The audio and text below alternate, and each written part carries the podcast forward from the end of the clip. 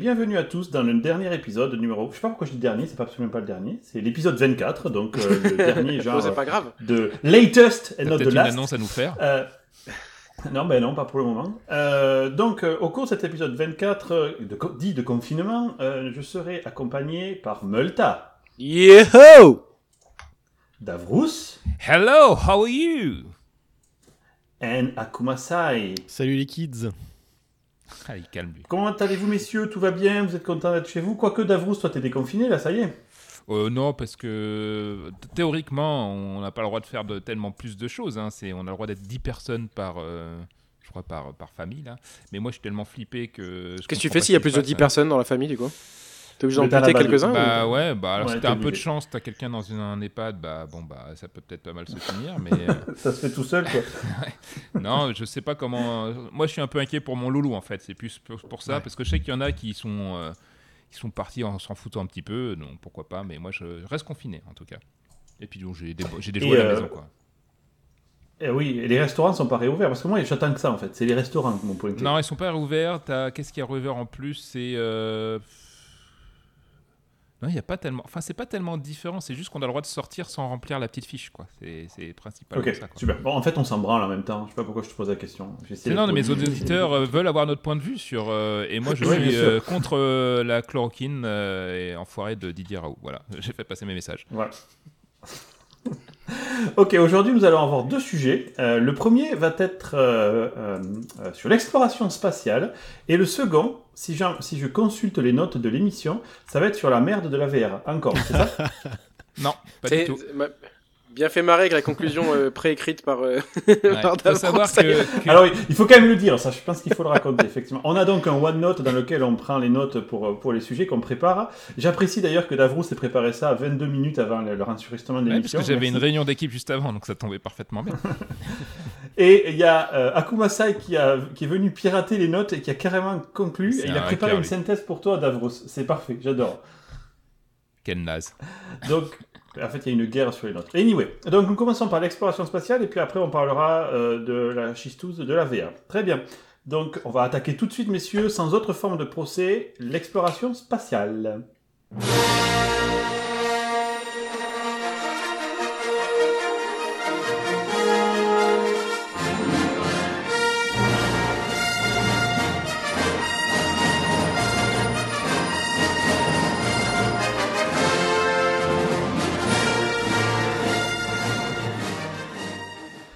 J'espère là, Multa, que tu vas me coller un truc à la Star Wars. Quoi. Je savais pas, qu'on faisait, des, qu'on faisait des procès. Mais non, justement, on n'en fait pas. Sans autre forme de procès, on n'en fait pas. Ok, on fera des meilleures J'espère blagues. Tu vas lui foutre un jingle de merde parce que euh, il insulte notre chronique déjà, parce que c'est un peu notre chronique la VR derrière et euh, l'exploration spatiale personnellement. Je Mais c'est clair qu'on est quatre et c'est vraiment bien coupé quoi. Il y en a deux qui ont rien compris et qui pensent que la VR c'est bien et il y en a deux qui ont vu la lumière. C'est l'intérêt du choix du En tout sujet, cas, en tout cas, le truc est bien joué, Davros, c'est que t'as réussi à hacker le début de son dossier. Ouais, on clair, commence à déjà clair. parler de VR maintenant, quoi. Bon, stop, on s'en branle. Soyons sujet de seconde. Soyons sérieux de seconde. On sera content d'avoir la VR Alors. Qui sera coincée dans sa capsule de merde à l'envers Mars quoi. Parce que bon, t'as as deux solutions pour euh, t'occuper en confinement. Euh, une l'une d'entre elles, c'est de te mettre dans un casque de VR, de suer de l'eau euh, pendant des heures et de et d'être malade et de pas avoir une vraie expérience. Moi, je regarde les étoiles et je me dis que la Oh, Terre c'est est trop beau. petite et que j'aimerais aller ailleurs, tu vois. Donc plutôt que de chercher une réalité virtuelle, je cherche une réalité plus grande que celle que nous avons. Voilà. Ouais, voilà. Et alors, en l'occurrence, en fait, euh, je, je suis le- les flux de la NASA et quelques, et quelques blogs que je vous mettrai dans les notes de l'émission. Et euh, il y a euh, quand même deux choses qui récemment ont accroché mon œil. Alors, vous vous en souvenez, je vous avais parlé de Robert, euh, notre célèbre le cigare. euh, cigare de l'espace. Le cigare de l'espace, Euh, c'est vrai. J'y repensais Donc- récemment, donc, je me demandais où il était d'ailleurs. Il est très loin. On n'a toujours pas de consensus sur euh, pourquoi est-ce qu'il a une forme de caca comme ça, mais euh, on, euh, Peut-être qu'il aime la VR. je continue à. Ah, Peut-être. je. Je continue, ceci dit, à m'intéresser à l'espace. Et aujourd'hui, je voudrais vous parler en fait d'un sujet qui, moi, me fait euh, vraiment triper, c'est la colonisation, la colonisation spatiale. Et je vais couper ça en deux parties. D'abord, la colonisation proche, dite euh, vraiment euh, possible, la Lune, et un peu plus lointaine, Mars. Ok et sur ces deux sujets-là, en fait, euh, je vais vous faire juste un petit bref, euh, je dirais, une petite brève, non pas analyse, mais retour d'expérience sur ce qu'il y a aujourd'hui euh, en cours. Alors, 99,9% de ce qui va se passer est euh, américain euh, et euh, la plupart du temps autour de la NASA. Puisque c'est eux qui ont les budgets aujourd'hui. Alors la Lune, pour commencer, la, la NASA a publié très récemment, il y a moins d'un mois, son plan pour recoloniser la Lune. Alors il faut quand même savoir qu'ils ont oublié C'est-à-dire quoi, techniquement comment aller recoloniser sur la Lune. Pourquoi on l'a déjà Ben, connu en fait, ouais, pas recoloniser, mais réaller sur la Lune et coloniser la Lune. Ils y ont déjà mis des gens, sauf que les, euh, c'est intéressant comme feature parce que j'avais vu notamment des sujets, même autour du développement, euh, pour nous développeurs, il y a des moments où tu sais faire quelque chose et tu perds les compétences parce que les gens partent à la retraite et tu les renouvelles pas, et tu ne sais plus faire quelque chose que tu savais faire avant. Comme les Ça, c'est typiquement l'exemple d'aller sur la Lune. Mm. Ah bon? Ouais. C'est vrai? Ouais, en fait, pourquoi on a ouais, on a une merdé grosse perte de euh, fait- compétences, fait ouais, le- les derniers générateurs là qui mettent des plombes à être sortis là où ça fait des et en fait la, la conclusion c'est que on a perdu la compétence exactement comme tu le décris. Mais pour, Eh ben, la Lune, c'est pareil. On a su y mettre euh, gens. Pardon. Non, vas-y, vas-y, vas-y. Je dis aussi, c'est vachement intéressant ce domaine nucléaire parce qu'en fait, le truc, euh, c'est qu'on entend depuis des années que le nucléaire c'est sale, c'est nul, euh, c'est polluant. D'ailleurs, ils ont fait un sondage, tu as la plupart des, des Français qui pensent qu'en fait ça contribue euh, au bilan carbone, euh, les, les centrales nucléaires. Donc euh, il y a beaucoup de, de débilité autour de ça. Et du coup, bah ouais, un mec qui fait des études et qui se dit, bah je vais aller dans une filière où tout le monde va dire que je suis un connard de pollueur et que je veux tuer tout le monde, bah non, j'ai pas trop envie, quoi, je vais faire autre chose. Donc euh, ça a joué aussi en défaveur malheureusement de, de cette, Ouais, de ouais. cette euh, énergie. Quoi. Ben, là, pour l'exploration spatiale, c'est la même chose. En fait, les budgets n'ont plus été là. Du coup, ben, ils recrutaient plus les chercheurs, euh, etc., etc. On a perdu. On a quand même mis des gens sur la Lune avec la puissance d'une calculatrice HP, tu vois. Euh, donc, et aujourd'hui, avec la puissance de calcul que l'on a, on devrait être capable, et les nouveaux matériaux et tout ça, ben, ça prend du temps.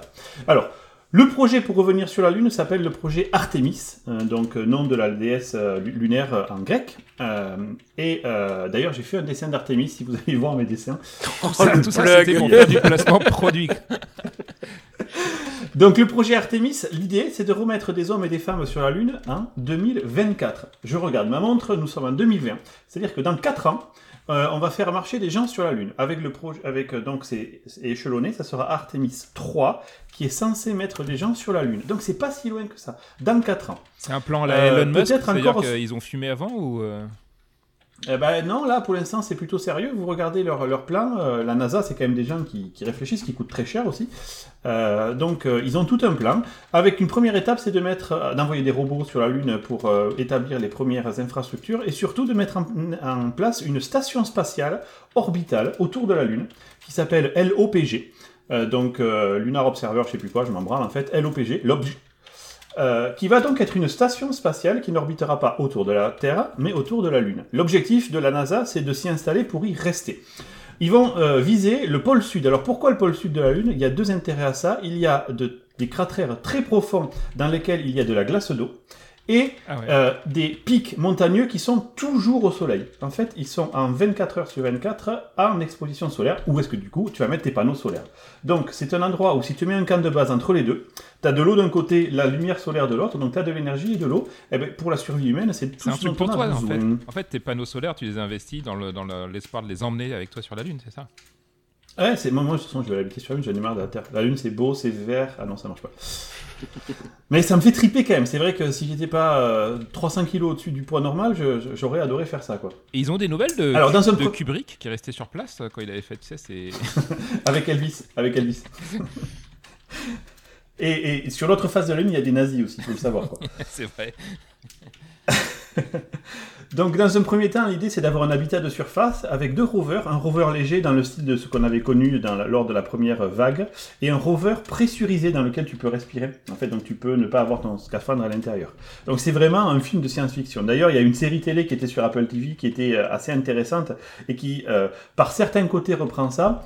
Euh, c'est, euh, je me souviens plus du nom, merde, je vais le retrouver après, mais en gros, c'était que se serait-il passé si nous n'avions pas, si nous n'avions pas arrêté l'exploration lunaire euh, après dans les années 70. Donc justement, il y a toute une histoire et où il parle justement de mettre une base entre un cratère où il y a de l'eau et un endroit où on peut mettre du soleil.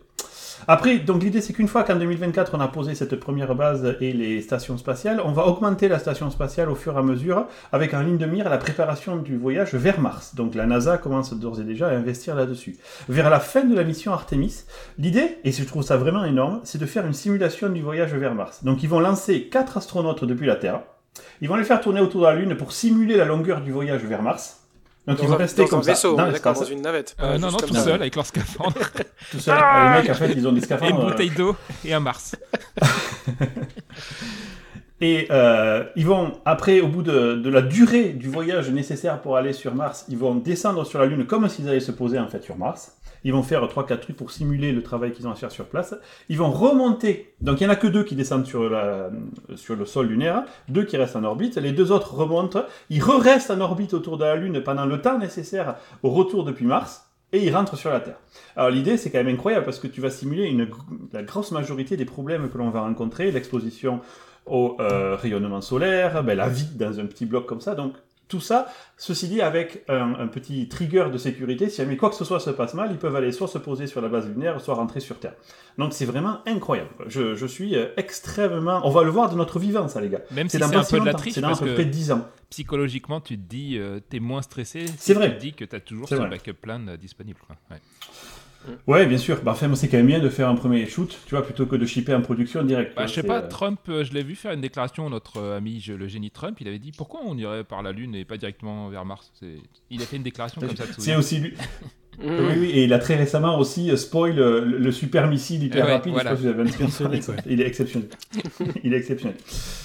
Donc ça, c'est l'histoire de, de la Lune, et déjà, c'est super, euh, enfin, c'est extrêmement intéressant, puisqu'on va le voir, les gars. Dans 4 ans, on va avoir des gens sur la Lune si tout se passe bien. Surtout qu'il y a un des, à avoir Trump, c'est pas rien.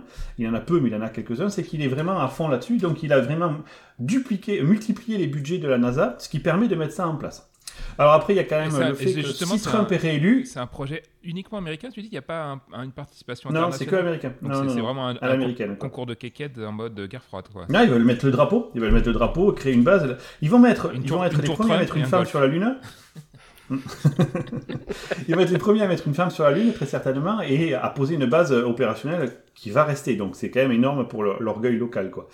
Le truc, c'est que leur budget est bien. Il pourrait être réduit si jamais le prochain président euh, décidait que finalement, l'exploration spatiale, euh, c'est pas une priorité. Ça, ça me rendrait fou, mais bon. Si Trump reste, il y aura qu'une seule Ah, bonne c'est nouvelle, pour ça c'est que tu disais que tu voulais voter pour Trump, toi. Je me souviens, Ah ouais, je je me souviens maintenant. Trump. Bon, j'ai pas le droit de voter, mais bon.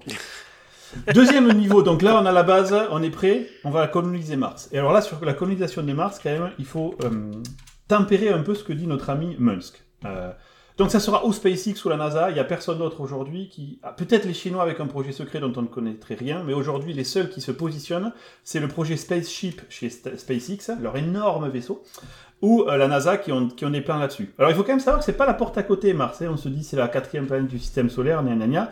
Elle est au minimum, il faut quand même savoir que donc, la Terre tourne autour du Soleil et Mars aussi, donc elles bougent toutes les deux en simultané.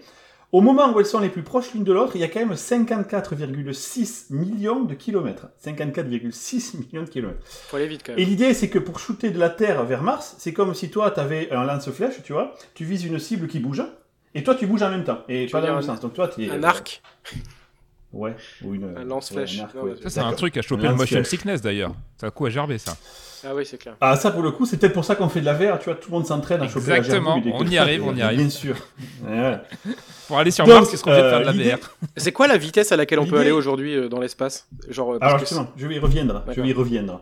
Donc ces 54,6 millions de kilomètres, on ne peut pas les avoir. hein. C'est vraiment, ça arrive une fois tous les c'est 1000 quatre ans. par c'est- sec. C'est jamais. Ah oui. Tous les 26 mois, on a une distance qui est relativement ok entre 54 et 60 millions de kilomètres. Donc tu vois, à, à 4 millions de kilomètres près, tous les 26 mois, on a une fenêtre de tir. Il faut quand même savoir que euh, ta question était bonne, euh, Multa. Pour une fois. On a lancé Merci, la sonde merci. New Horizon, New Horizon en 2006 qui a dépassé Pluton et qui a fait des photos justement. Elle a mis la sonde 39 jours pour atteindre Mars. Ah ouais. Ce qui n'est pas énorme, hein. c'est pas énorme. Euh, si vous pensez à l'époque des Romains, L'excès 39 de jours, c'était peut-être le temps qu'il fallait pour aller de, de, de Lutèce à, à Rome, tu vois, je sais pas, un cheval, ça devait pas aller bien beaucoup plus vite. Là, 39 jours. Sauf qu'effectivement, la sonde New Horizon, elle n'avait pas d'humain à bord, elle a été catapultée, on a utilisé l'accélération de la Terre puis du Soleil pour la balancer. Tu- si tu mettais des humains dedans, ils étaient, euh, ils étaient plats, quoi. C'était des raies sur le mur, le truc, tu vois. Euh, Et ça pose la problème lumière elle-même, qui est donc. Ouais, un peu, ouais. Parce qu'il faut que tu les décolles à l'arrivée, c'est des stickers, les trucs, tu vois. Donc, si l'objectif c'est de poser des stickers d'humains sur Mars, on peut faire ça, effectivement. Euh, la lumière elle-même met 3 minutes pour aller de Mars à la Terre. Ah bah Donc, voilà. La lumière qui est l'entité la plus rapide euh, de l'univers, elle met quand même 3 minutes à 300 000 km secondes.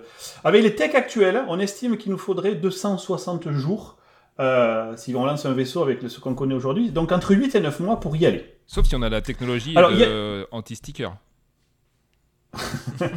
Alors là, tu, tu, avec cette technologie-là, l'accélération est pas suffisante pour t'écraser, donc on pourrait y aller. Tu vois, on prend la station, euh, les vaisseaux qui vont à la station spatiale, on les laisse continuer. Bon, très bien. Donc 260 jours. C'est quand même pas mal. Hein. Oui, si on te dit, moi déjà, on me dit, il faut 11 heures pour aller en France, ça me casse les couilles au niveau stellaire. hein. Là, on te dit, bah, il faut 9 mois. Euh, T'as intérêt à avoir le Kindle qui est rempli de livres quand même. hein. Donc, avec, il y a quand même des nouvelles propulsions qui arrivent, notamment des propulsions photoniques qui permettraient potentiellement de, réduire ça par deux, ce qui est pas mal. Euh, il y a également, si on arrive un jour à faire de la fusion nucléaire, il y a d'autres options qui, qui seraient euh, possibles. Euh, mais grosso modo, tu vois, on va dire, dans le top du top du top, on mettrait trois mois pour y aller. Mais bon, allez, on va dire six mois pour couper la poire en deux. Admettons qu'on a le vaisseau pour y aller, il est prêt, et on a résolu un autre problème qui est celui donc euh, du, euh, du décollage et tout ça, parce que pour que ce vaisseau y aille, il faut qu'il soit bien gros, et donc il faut le faire décoller, tu vois. Plus il est gros, plus il a du mal à décoller. Il va partir de la Lune, j'imagine. Alors justement, une des idées de NASA, c'est de, la, de la NASA, c'est de le faire partir de la Lune, mais il faut quand même l'amener jusqu'à la Lune, tu vois, le vaisseau. C'est euh, toujours pareil, il va partir de la Terre, hein, parce qu'on n'a rien dans l'espace, hein, il n'y a pas de station Et spatiale. justement, euh, c'est un avantage. Enfin, du coup, tu es obligé de- d'envoyer un truc de la Terre vers la Lune, puis ensuite de la Lune vers Mars. Quel est l'avantage euh, de tu, la propulsion initiale sera plus forte en partant de la Lune parce Ouais. que la gravité est moins forte, mais Tu peux te servir de la Lune comme catapulte, tu peux amener ton vaisseau, le recharger à ce moment-là, c'est-à-dire que tu prévois Ah, euh, de l'essence pour aller jusqu'à la Lune, tu, tu vides tout pour aller jusqu'à la Lune, parce que là, mais après, une fois que tu es sur la Lune, vu que tu n'as plus euh, le- la gravité, tu peux mettre autant de fuel qui va te permettre de faire beaucoup plus longtemps, puisque tu n'as pas tout ce qui est consommé au début. pour et le carburant. Parce que ça consomme une grosse partie, quoi. Ouais. Mais le carburant sur la Lune, il de n'y en a pas. l'alcool Non, mais tu vas envoyer un second vaisseau qui va amener, ou 4 ou 5 ou 6 qui vont amener euh, ce qu'il faut, tu vois. C'est pas genre, euh, on y va demain, tu vois. prix Il va y avoir une station, une station totale en orbite euh, autour de la Lune. Tu peux Ah ben, à un moment donné, ouais, il va vaisseau, falloir là. avoir euh, Total Ergol, exact. Donc, euh, on a, admettons que ça c'est réglé, admettons. La chauve-souris, elle arrive jusqu'au premier étage. Euh, encore qu'elle connaisse le code. admettons. du coup, euh, à partir de là, il y a quand même d'autres problèmes à régler et c'est là où c'est un peu plus stressant. On sait d'ores et déjà, grâce à la station spatiale américaine, reproduire l'atmosphère et la température. Ça, c'est pas un problème. Il fait par exemple très bon à bord de la station spatiale, sachez-le. La température est constante et l'atmosphère est extrêmement bien respirable. On sait, on sait recycler l'air et on sait recycler l'eau. La bouffe, lyophilisée, ça prend pas beaucoup de place et euh, si tu veux faire un an et demi de voyage, il faut penser par exemple aux gens qui faisaient, euh, quand ils partaient à la découverte des, euh, des Amériques, les bateaux, ils pouvaient partir euh, genre 5, 6 mois, voire plus, et ils- on sait stocker ça. Ça, c'est pas un problème. Ils étaient tous morts de dysenterie, par contre. Mais bon, après, ça, c'est un autre. Ouais, ouais, on sait, on sait le stocker mieux qu'avant, c'est-à-dire que t'es pas obligé Voilà, de boire du rhum pour, pour C'est le progrès depuis ce, moment-là. Voilà. Alors, par contre, le vrai problème, c'est il y a un petit problème avec les rayonnements et un gros problème avec la gravité. Les rayonnements solaires euh, dans l'espace, euh, tu te fais cuire la gueule en deux secondes, en fait.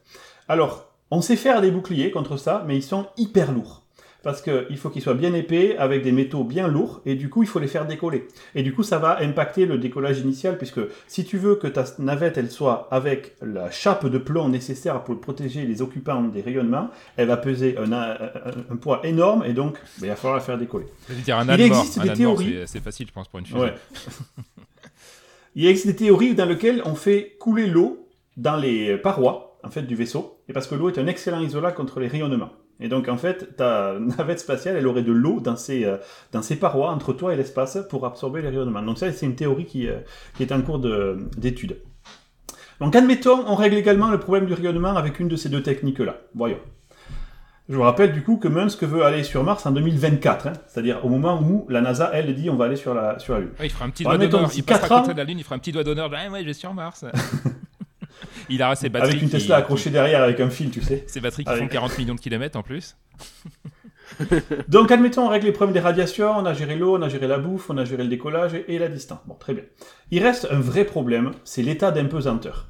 Un état d'impesanteur, en fait, ce qu'il faut savoir, euh, c'est que le corps, il prend méga cher. Notre corps, il est habitué depuis des millions d'années à vivre dans une, euh, sur une planète où la gravité de 9,8 mètres par seconde moins 2, c'est-à-dire que tu, ton corps accélère constamment de 9,8 mètres vers le bas. ce qui fait que tu es collé au sol. ok? On le ressent pas, bien sûr, parce qu'on est habitué à ça, mais c'est comme ça qu'on tient au sol. Si tu ne fais pas ça et que tu vis en, en état d'impesanteur, et il y a eu des études, par exemple, il y a un Américain dont le jumeau est resté sur Terre, et lui, il était dans l'espace Ah ouais. pendant un an. J'ai vu les photos, ouais. Ils ont fait des comparaisons. La masse musculaire, elle a réduit. Et si tu ne fais rien, tu arrives sur Terre avec la masse musculaire d'un vieux de 80 ans, quoi. Du coup, euh, ben, tu t'effondres quand tu arrives, ça sent vraiment du cul de de revenir sur Terre, si tu veux, quoi. Il y a également un impact sur l'ADN. L'ADN mute plus vite et la pression du sang change, ce qui fait que ça pose de très gros problèmes, notamment au niveau de la vision. Voilà. Et Donc, pour bander aussi, j'imagine. si tu restes- bon, Ça, c'est un truc secondaire. Bravo. Ouais, c'est moins grave. Ah, Je me c'est suis toujours important. demandé c'est si se important. branler dans la station Bah oui, spatiale, quoi. oui. T'imagines, tu fais une bulle de sperme, là, plouf, tu flottes. Bon, anyway, c'est pas le sujet. Ne me, ne me side-trackez Putain, pas, comment franchi la ligne en deux secondes? Mais en fait, c'est- c'est- on a trouvé l'énergie qui permet d'accélérer super fort. C'est c'est ta connerie. Alors, pour les problèmes musculaires, avec un régime sportif extrêmement intensif, Ah, ça, c'est pour Étienne, ça. et pour les problèmes de pression de sang avec une alimentation adaptée, eh bien on arrive à plus ou moins contrecarrer. D'ailleurs, ça a été prouvé par justement le jumeau qui est resté dans l'espace. Reste la problématique de la gravité. La gravité, euh, si euh, on voulait euh, la compenser, il faudrait la régénérer. D'accord? Donc il faut générer une accélération constante de 9,8 mètres par seconde. C'est-à-dire que ta vitesse doit constamment par seconde augmenter de 9,8 mètres. On va dire que tu te promènes à 10 km par heure, eh bien, la seconde d'après, tu te promènes à 10 km par heure, plus 9,8 mètres, etc. Donc c'est exponentiel. hein. Une accélération, c'est exponentiel. Alors, si on fait ça, Et sur, euh, si on arrive à faire un vaisseau Ouais. qui arrive à cette vitesse-là, d'accord Déjà, si tu peux pas le faire en orbite basse, parce que ta vitesse de rotation autour de la Terre, si tu accélères ta vitesse de rotation, tu vas sortir, puisque tu vas contrecarrer la vitesse centrifuge qui te garde à la bonne distance, et tu vas juste être éjecté du système solaire. Alors, ça veut dire que si on veut augmenter, donc à 1 G, à une fois la vitesse de la lumière, on est sur Mars en 1h07. Bah, nickel, si du coup, on voulait résolu. avoir hein. une accélération qui est égale à la gravité, eh bien, notre vitesse serait telle qu'en 1h07, on est sur Mars. Et du coup, quand tu arrives sur Mars, il faut freiner méchant quand même. hein. Donc ça, c'est pas possible. En général, ce qu'imagine la NASA, c'est de dire, pour essayer de régénérer une sorte de gravité, on peut accélérer la moitié du temps, donc à moitié parcours, et décélérer, les- décélérer la moitié du temps. Donc on a toujours le une toit, après. accélération, une décélération. Voilà. Donc là, là, tu Euh, parles de la que- génération du champ gravitationnel pour le voyage uniquement, pas sur le- la vie sur Mars, en fait. Non, non, pas sur la, non, non, que sur le voyage. D'accord. Sur Mars, euh, la Mars, elle a une, un tiers de la Terre. Et à un tiers de la Terre, ben, tu as un tiers moins des effets, et c'est acceptable. Euh, c'est quelque chose qui, si tu restes pas des années, il y a quand même une gravité, il y a quand même toutes les choses vont dans le bon sens, avec un peu d'activité sportive et une bonne alimentation, tu vas le gérer. Ça va pas être fantastique, mais tu vas le gérer. Le problème, c'est ces 8 à 9 mois dans l'espace, hein, où ben, tu vas pas avoir de gravité du tout. Tandis Donc, l'idée, c'est d'ajouter une force de gravité. Terre, je sais pas si tu te souviens, ils, galèrent euh, dans The Expanse. C'est pas, je me souviens. Ouais, c'est vrai. Et ils vont être écrasés. Bah, tu pèses trois fois ton poids, quoi. Imagine, moi. euh, Alors, Un nouveau sticker. donc, on peut pas accélérer. On ne peut pas accélérer à 1 G parce que tout simplement, il faudrait un lanceur monstrueux avec une puissance telle qu'on ne sait pas le faire aujourd'hui. Donc après, on se dit, vu qu'on vise Mars, on n'est pas obligé d'avoir euh, la gravité terrestre. On peut essayer peut-être de simuler la gravité martienne, qui n'est plus que de 1 tiers. Et là, déjà, on a besoin de moins de patates, ça reste quand même compliqué, et euh, il y a des idées euh, pas mal, notamment l'effet centrifuge. Donc, euh, finalement, imaginez... Comme dans 2000 ans. un Ah bah oui, cerceau.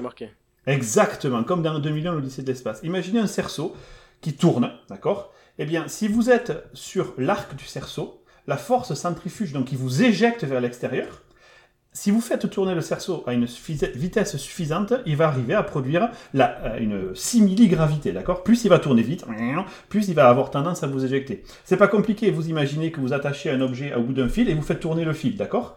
Eh bien, le bout, l'objet qui est au bout, lui, s'il n'y avait pas le fil, il partirait, d'accord? C'est ça la force qui fait que ça vous éjecte. Et donc imaginez que le gars qui vivrait sur le petit objet que vous faites tourner, eh bien il pourrait avoir une gravité.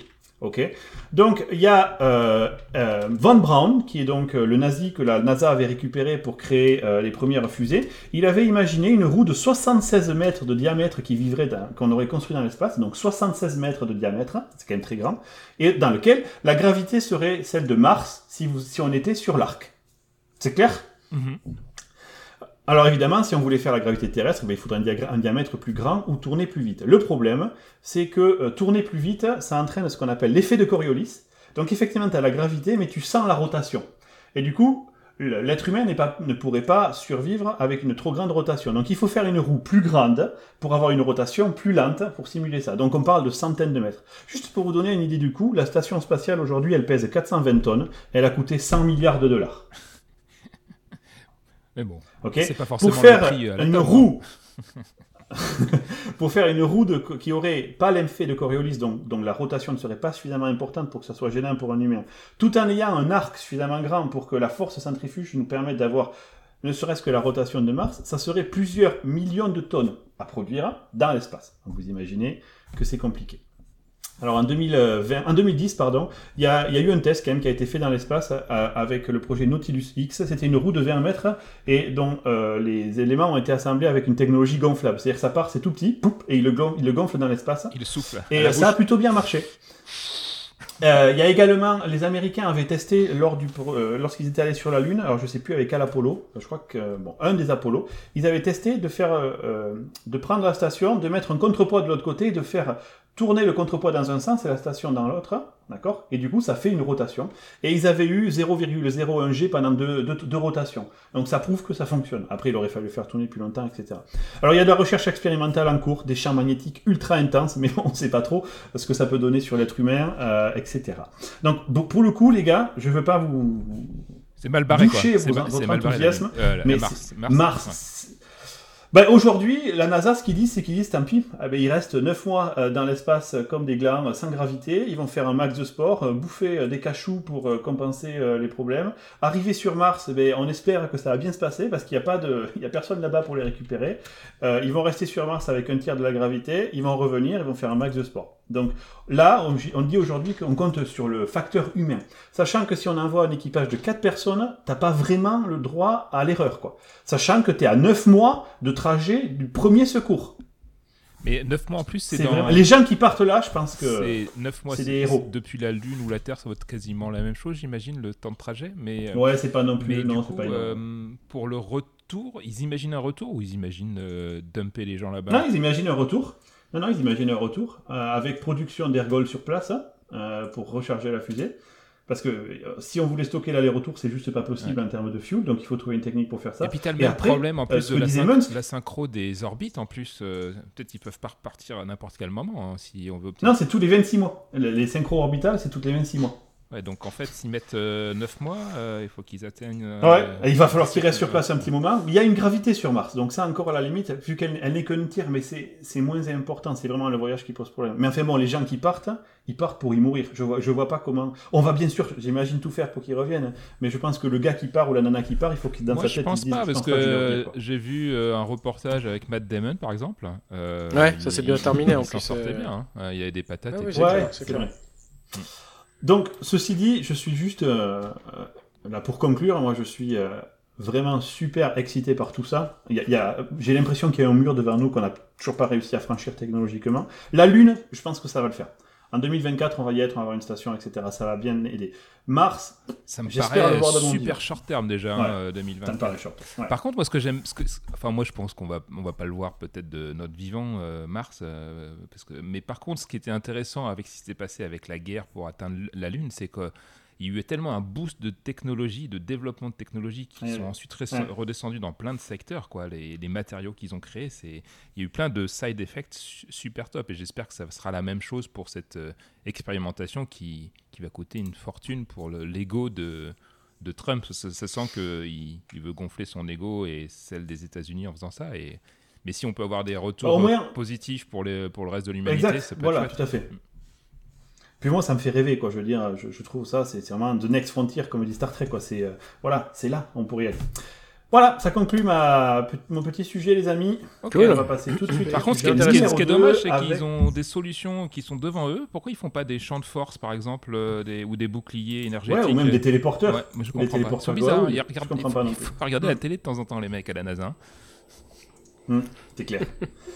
bisous tout le monde. Merci, merci beaucoup. Je veux dire bisous tout le Ah, monde. tu te casses Et je passe la parole. Ouais, je me casse. Allez, Qui suit allez, moi, pas j'ai le fini sujet. my drop. Et, on passe la parole à Davrous pour euh, parler de la VR et de la merde. Est-ce que vous avez déjà mis le feu aux jeux vidéo? Jay? Fox, Caféine, Alex le serveur et Inks le font à chaque numéro des tauliers. Ils ne se fixent aucune limite pour célébrer leur amour du jeu vidéo, de son histoire et de son industrie. Pour le meilleur comme souvent pour le pire, ils dépiotent des sujets d'actualité ou reviennent sur des dossiers brûlants. Les tauliers, une émission Radio Kawa. with the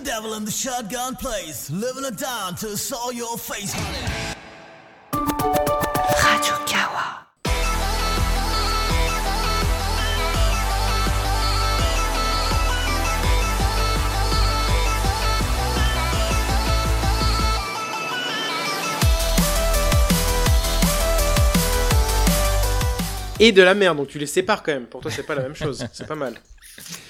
Donc en fait, ce sujet sera en deux parties parce que je m'inspire des plus grands. Euh, et tu vois, et moi, tu, es un modèle pour moi, Delta Coche. Euh, donc, tout d'abord, je voudrais faire un retour sur le, Valve Index que j'ai acheté pour vous dire si ça vaut le coup ou pas, euh, si vous avez euh, de l'argent à, investir en ce moment en confinement. Ben, je vous fais un petit retour, sachant que j'ai testé quand même pas mal de casques.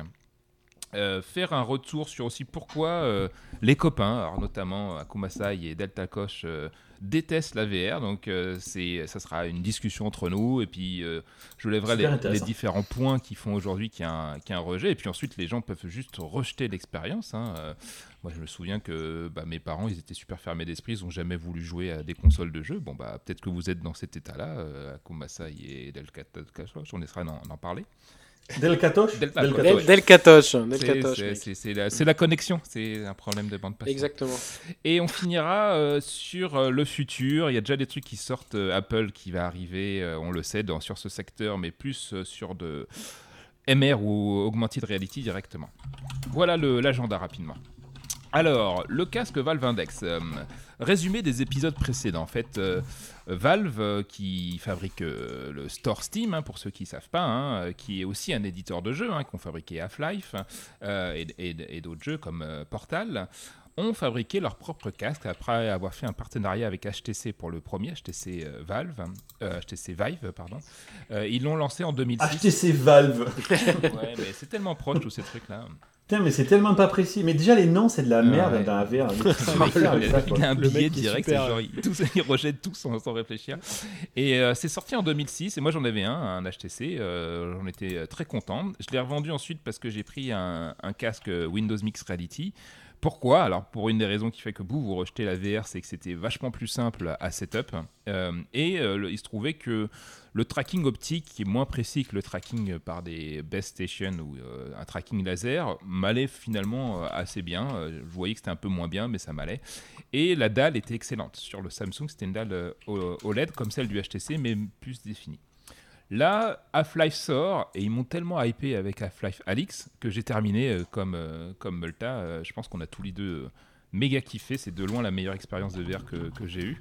Euh, m'avait tellement hypé avant que je me suis dit, ah, est-ce que ce serait pas mal quand même d'avoir le meilleur casque du marché Donc je l'ai commandé. Ils sont en rupture. hein, euh, depuis un moment, ils sont en rupture à partir du moment où ils ont annoncé le jeu Half-Life. C'est pour dire le- la puissance de la Mm, marque ouais. Half-Life. Et tout le monde est en rupture parce que tous ceux qui pouvaient pas l'acheter ou qui n'avaient pas les thunes, ils ont acheté tous les autres casques. En se disant, euh, comme le jeu était compatible sur tous les casques, bah, tout le monde était en rupture.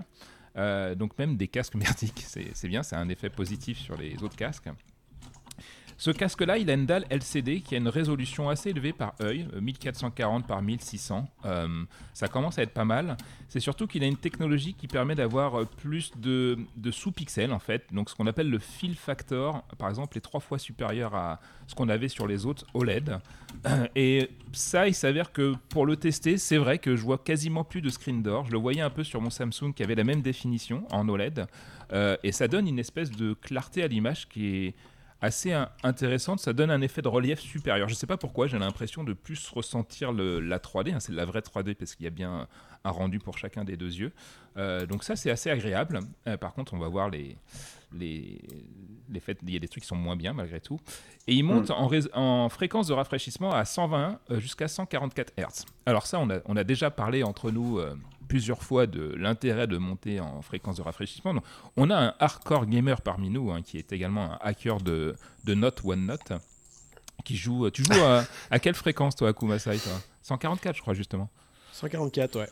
Ouais. euh, et donc moi j'ai toujours, euh, j'ai toujours été sceptique. Donc j'ai fait des recherches dans un des articles que j'ai- fait sur mon blog il y a pas très longtemps. Et il se trouve que l'œil euh, est capable de, de capter en fait autour de- d'une vingtaine d'images par seconde, en fait, d'analyser ce qui se passe. Mais le fait qu'on augmente le nombre d'images par seconde, ça lui permet d'avoir une euh, des détails dans le mouvement qui sont supérieurs. Donc j'ai j'ai pas toujours tout compris pourquoi physiologiquement le fait qu'on capte que 20 que notre cerveau est capable de processer quelque part 20 images par seconde, même si on augmente cette cadence, ça nous aide à, choper plus de détails et, et être quand même plus réactif. Donc il, il y a des expérimentations qui ont été faites. hein, euh, euh, si vous jouez un jeu à un FPS à 120 Hz ou 144 Hz, vous serez meilleur que si vous jouez à 60, euh, à 60 euh, FPS.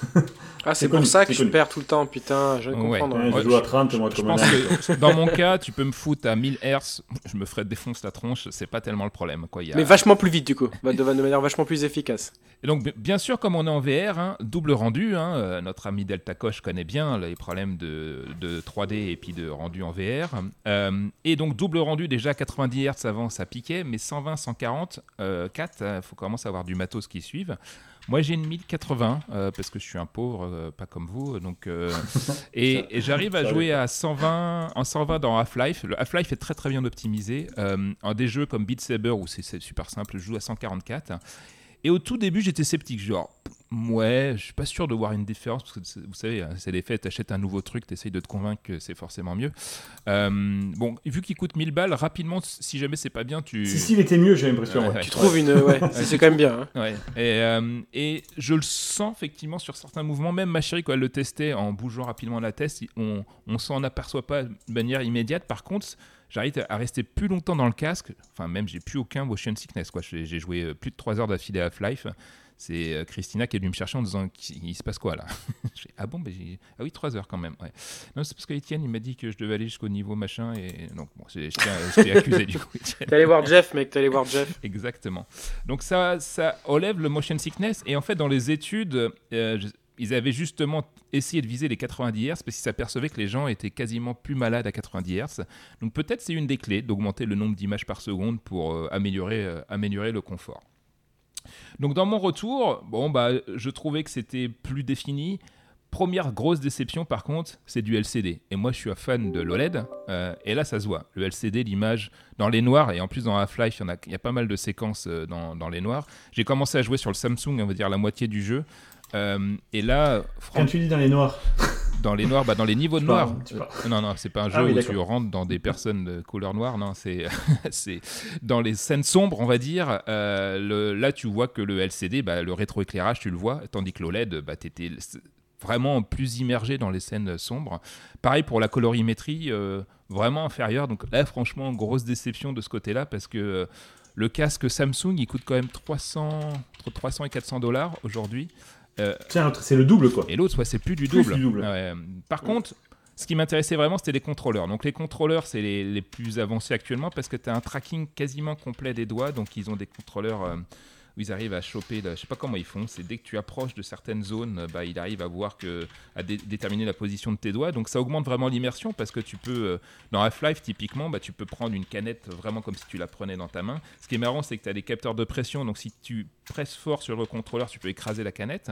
Euh, et je suis beaucoup plus précis que je ne l'ai Et été. par canette, tu parles pas de la femelle du canard. Non, pas du tout, à nouveau. Euh, D'accord. on peut être Mais à l'intérieur d'une, on peut être aussi à l'intérieur d'une canette qui est plus définie dans un dans un écran OLED qu'un écran LCD, Euh, mais ça n'a rien à voir avec la choucroute effectivement. Et, euh, et ça, le contrôleur, à nouveau, j'ai trouvé ça euh, plus sympa, mais pas non plus hors du commun. Genre, euh, donc la conclusion pour arriver sur ce sur ce hum, Valve Index, il est construit comme le meilleur casque, euh, c'est vrai, euh, mais franchement, d'un chouïa quoi sur certaines zones, et il y a même des zones où il est en dessous et il coûte 1100 euros en gros. Euh, Non, mais ça, c'est inacceptable. c'est vraiment pour les pour les ce qu'ils appellent les enthousiastes. C'est- C'est pareil quand tu achètes un GPU, toi tu as une 2080 Ti pour jouer à World of Warcraft. tu aurais pu te contenter, tu vois, du, de, de- genre un tiers de la puissance. Et comment je fais pour mettre le RTX J'ai besoin du RTX pour faire un truc Oui, du bien Shadow et sûr, bien sûr, bien sûr. Le Donc, truc des shadows et tout ça. donc c'est pour une population qui a envie de se faire plaisir. Donc, euh, Non. donc euh, le, son, le son est aussi bon que celui du Samsung. Franchement, le Samsung, aujourd'hui, si, vous l'avez, ne changez pas de casque pour, euh, pour ce truc-là. Le tracking est un peu plus précis, donc dans, certains jeux comme Beat Saber où c'est assez sensible, c'est intéressant, et même pour Half-Life où tu, tu vises de manière un peu plus précise, mais c'est pas non plus, c'est pas non plus fou.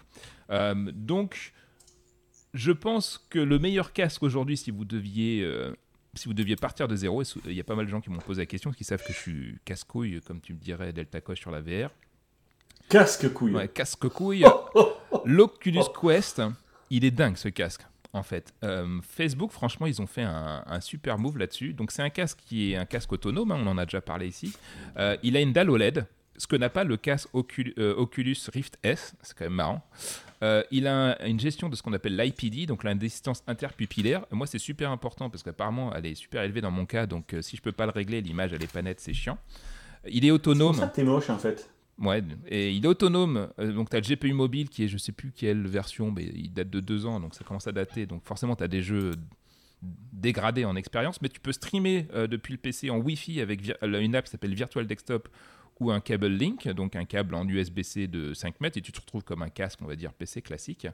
Euh, franchement, Et l'expérience Wi-Fi, elle est bien ou elle est comment? Moi, je ne l'ai pas testé expérience Wi-Fi, mais il y a des gens où euh, je, le- je le- je leur ai dit bah, achetez ce casque-là euh, pour Half-Life, mais achète le cable Mm. Link. Et en fait, ils y ont joué en Wi-Fi, ils trouvaient ça très bien. quoi. Donc, est-ce qu'ils est- peut-être qu'ils sont moins exigeants que nous aussi sur euh, la latence, parce que on a quand même des nazis de la latence hein, dans la confrérie, euh, à nouveau des gens qui jouent à 144 Non. Hz et avec des souris filaires, donc. euh, donc, euh, mais Et du coup, peut-être bah, que il y a un truc que je me pose comme question. Comment t'expliques que tous les casques haut de gamme, ils aient des écrans LCD et pas OLED, quoi? C'est quand même bizarre. Mais ouais, mais j'allais me poser la même question. Comment ça se fait qu'à 1000 boules, t'es pas un OLED pour le feed rate, euh, pour baisser le, le screen door en fait. Euh, et euh, euh, parce que l'OLED a un temps de, réaction qui est en plus supérieur à du LCD.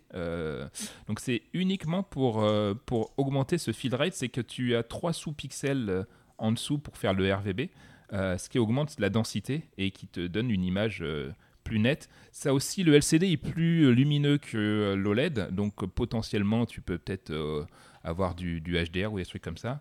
Mais ouais, c'est bizarre. Il faudrait. euh, euh, et puis, apparemment, ils arrivent plus facilement à monter en fréquence sur le LCD. Euh, donc, pourtant, je crois que sur téléphone, les dalles, euh, genre les derniers Samsung, c'est du OLED Ouais. 120, hein, je crois. hein. donc, euh, Ouais, les derniers Samsung, les derniers iPhone, c'est du, c'est du OLED aussi. On hein. va attendre Ouais, le mais- micro LED pour les casques, euh, les casques VR.